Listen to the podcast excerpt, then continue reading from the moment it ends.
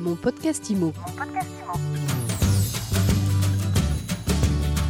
Bienvenue dans ce nouvel épisode de mon podcast IMO, le podcast qui vous parle d'immobilier chaque jour sur euh, toutes les plateformes de podcast et sur le site mysweetimo.com. Aujourd'hui, nous sommes avec Lisa Catenacci. Bonjour Lisa. Bonjour Fred. Lisa, vous êtes euh, spécialisée sur l'indivision et vous avez d'ailleurs créé un site qui s'appelle article815.com, article trait d'union 815.com. Et puis surtout, votre spécialité, votre domaine, c'est de dire qu'on n'est pas contraint de demeurer dans l'indivision. Vous allez nous expliquer comment on peut en sortir, parce que ça concerne beaucoup de gens, beaucoup de familles, hein, euh, souvent. En deux mots, tout d'abord, pour celles et ceux qui nous écoutent et qui ne connaîtraient pas ce système, qu'est-ce que l'indivision, Lisa? Alors, l'indivision, c'est quand plusieurs personnes euh, possèdent en même temps des droits sur euh, un même bien. C'est-à-dire, par exemple, lors d'un héritage, quand des frères et des sœurs euh, détiennent une maison, puisqu'on ne peut pas la diviser. Du coup, ils détiennent chacun une part de la maison. Et donc, c'est ce qu'on appelle l'indivision pour imaginer. Et lorsque vous dites nul ne peut être contraint à demeurer dans l'indivision sur votre site, c'est l'article 815 du, Code civil. Et si vous conseillez des gens à ce sujet, c'est parce que souvent, ça bloque les familles. Parce qu'une personne n'est pas d'accord pour euh, revendre ou exploiter de telle ou telle manière un bien et tout le monde est bloqué. Tout à fait. Malheureusement, les cas d'indivision conflictuelle sont, sont légion. il faut savoir effectivement que, par exemple, pour vendre un bien, il faut que tout le monde soit d'accord. Et la décision peut être prise qu'à l'unanimité, ce qui crée souvent des blocages. En revanche, l'indivision a été prévue dans, par les législateurs comme quelque chose de temporaire. Et donc c'est en ce sens qu'ils ont euh, écrit l'article 815 qui prévoit que nul n'est contraint à demeurer dans l'indivision.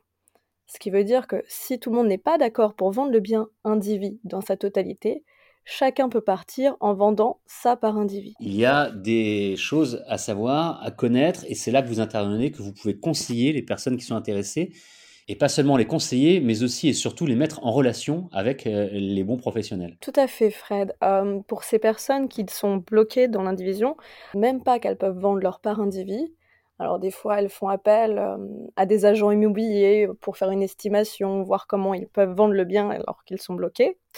Et du coup, également, c'est très très compliqué pour eux d'avoir accès à des investisseurs qui seraient intéressés par leur part puisque c'est vraiment un, marché de niche et donc il faut avoir les connaissances.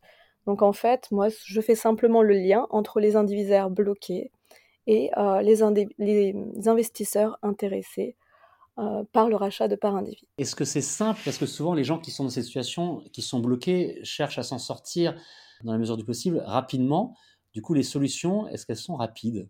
Est-ce que ça peut prendre des années quand même pour euh, sortir de l'indivision? Alors, vendre sa part indivis est quelque chose de très rapide, euh, puisque à partir, on va dire, de la signature de l'offre de, rachat, euh, grosso modo, c'est 4 mois maximum avec les délais légaux.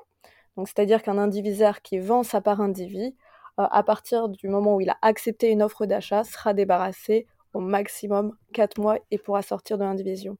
En revanche, comme nous l'avions vu juste avant, sortir de l'indivision par un autre moyen, comme vendre le bien, si tout le monde n'est pas d'accord, peut euh, s'avérer extrêmement long et durer pendant des dizaines d'années. Lisa Catenacci, vous adressez aux particuliers, mais pas uniquement.